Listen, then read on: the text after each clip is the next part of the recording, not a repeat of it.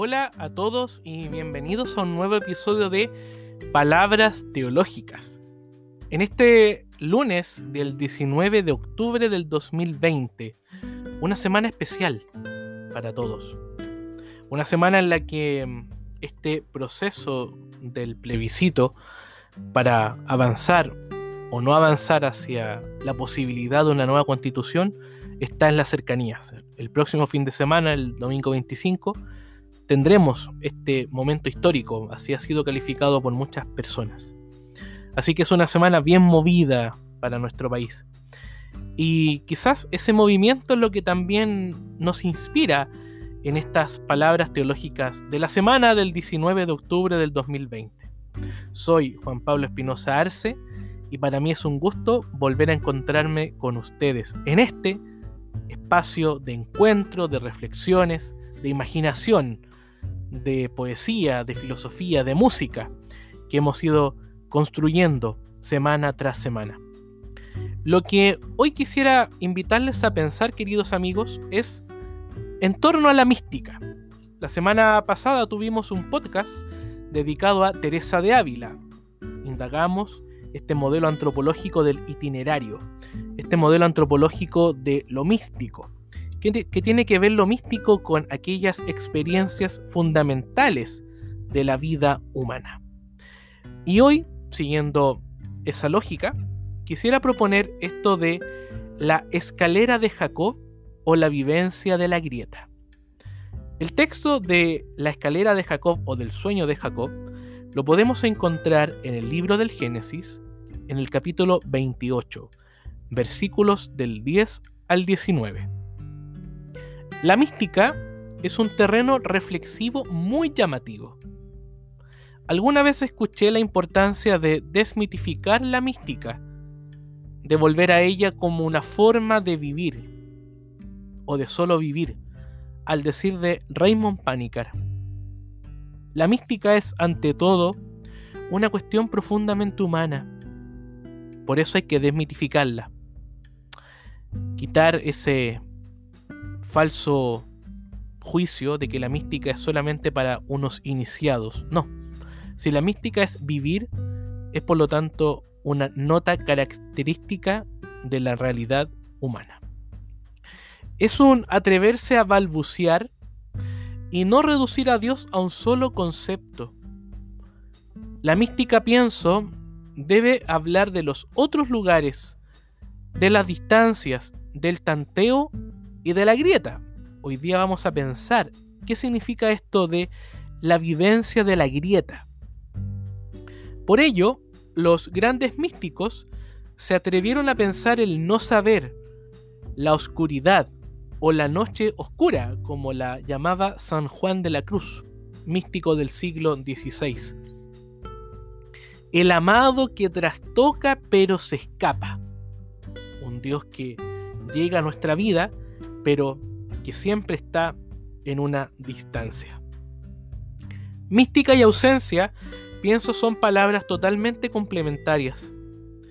Es aprender a descifrar la escalera de Jacob que está dentro de todos nosotros. Esta escalera aparece en medio de la crisis. Jacob está huyendo de Esaú, de su hermano. Recuerden el relato previo cuando el padre de ambos bendice a Jacob que se hace pasar por Esaú, colocándose unas pieles en los brazos. Aparece en medio entonces de una huida, de una grieta. Tenemos que aprender entonces a reconocer cómo en medio de la crisis hay una promesa de compañía, hay una promesa de tierra y de presencia. ¿Por qué? Porque en esta escalera de Jacob, en el sueño de Jacob, Dios le entrega la tierra de Israel. Recuerden que Jacob, también llamado Israel, es aquel que recibe esta promesa de la tierra, la tierra prometida. Es también entrar en la importancia de lo onírico. Hay un autor que se llama Gastón Bachelard que indica que la imaginación poética es clave al momento de entender el psiquismo humano, de entender la dimensión de espiritualidad que anida en cada uno de nosotros. Tenemos que también pensar, queridos amigos, en ese vínculo entre la mística y los sueños, desde una fe que entiende su propia existencia como aventura y como riesgo. Jacob se maravilla en este relato del Génesis 28, 10, 19. Se asombra.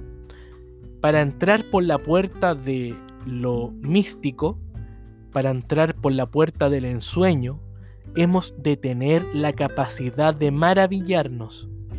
Dice Jacob, qué asombroso es este lugar. Es nada menos que la casa de Dios, es la puerta del cielo. La acción de maravillarse, pienso, es una grieta en medio de la normalización de lo tradicional. Byung-Chul Han, un autor que hemos nombrado en otras palabras teológicas, en un libro llamado La salvación de lo bello, dice que nuestro tiempo está dominado por la imagen de lo pulido, por aquellos sin poros, por aquellos sin grietas. ¿Por qué? Porque la grieta involucra o habla de una fractura, habla del dolor, habla de aquello que no es perfecto, pero es justamente la grieta lo que nosotros queremos proponer en estas palabras teológicas como un elemento que da sentido a la vida humana. La teología debe estructurarse como un discurso que inaugure una grieta, una porosidad, en medio de un territorio liso. De hecho, los poros permiten la oxigenación del cuerpo, el intercambio de aire, de oxígeno. La grieta, por lo tanto, es un elemento que da vida.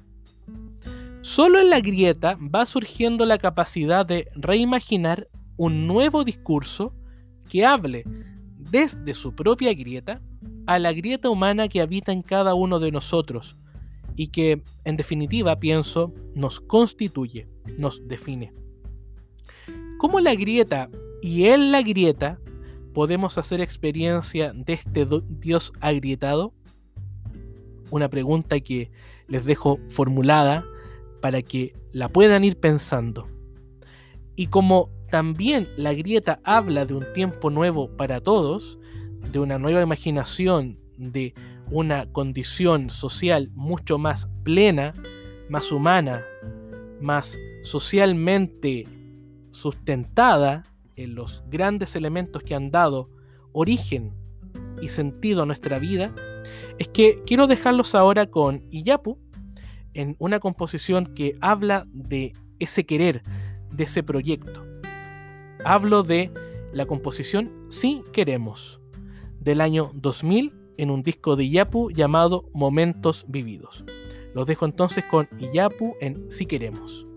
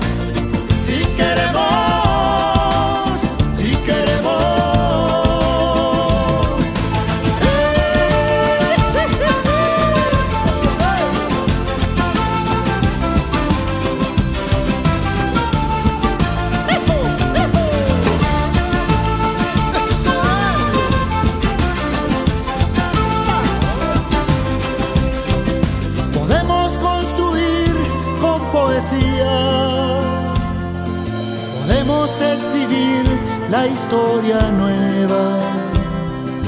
Podemos inventar la luz del día. Podemos hacer que el cielo se mueva.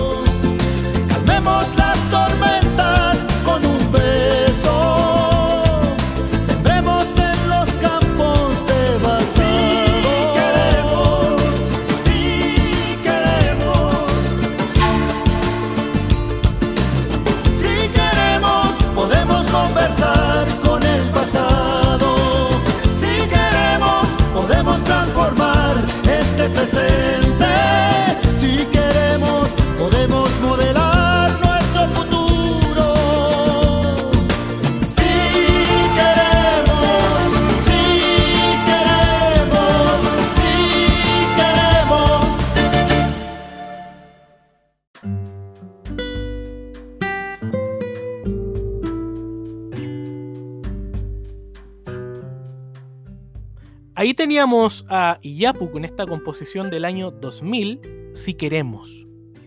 Si queremos podemos escribir la historia nueva, podemos inventar la luz del día, podemos hacer que el cielo se mueva. Habla de un sueño, habla de un proyecto que nos anima a reconstruirnos como sociedad. Gastón Bachelard indica que la facultad de crear imágenes, y la canción de Yapo tiene muchas imágenes, el uso de lo que él llama el imaginario, es algo esencialmente abierto y evasivo.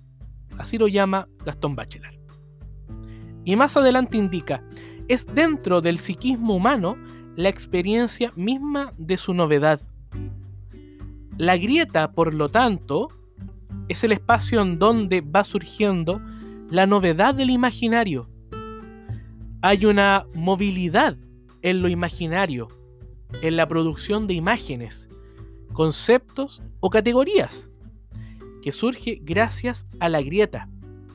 De hecho, en el texto que está animando nuestra vida humana, el gran texto del sentido, ese es un gran texto porque tenemos que leerlo, tenemos que pensarlo, tenemos que reconstruirlo, aparece con un movimiento gracias a la facultad de lo imaginario. El mismo texto de la escalera de Jacob marca un movimiento, porque se dice que los ángeles suben y bajan por la escalera de la tierra hacia el cielo. Por ello, la grieta, lo onírico, la mística de la escalera de Jacob permite que nazca lo nuevo. Permite que surja algo así como una espiritualidad agrietada.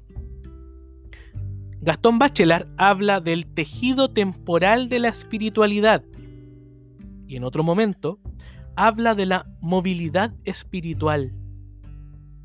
La imagen de la escalera de Jacob, queridos amigos, muestra que debemos evitar lo que la psicoanalista chilena Constanza Michelson define como la cristalización de la espiritualidad, es decir, de considerar que de Dios solo podemos hablar en una forma, que a Dios podemos llegar solo de una manera.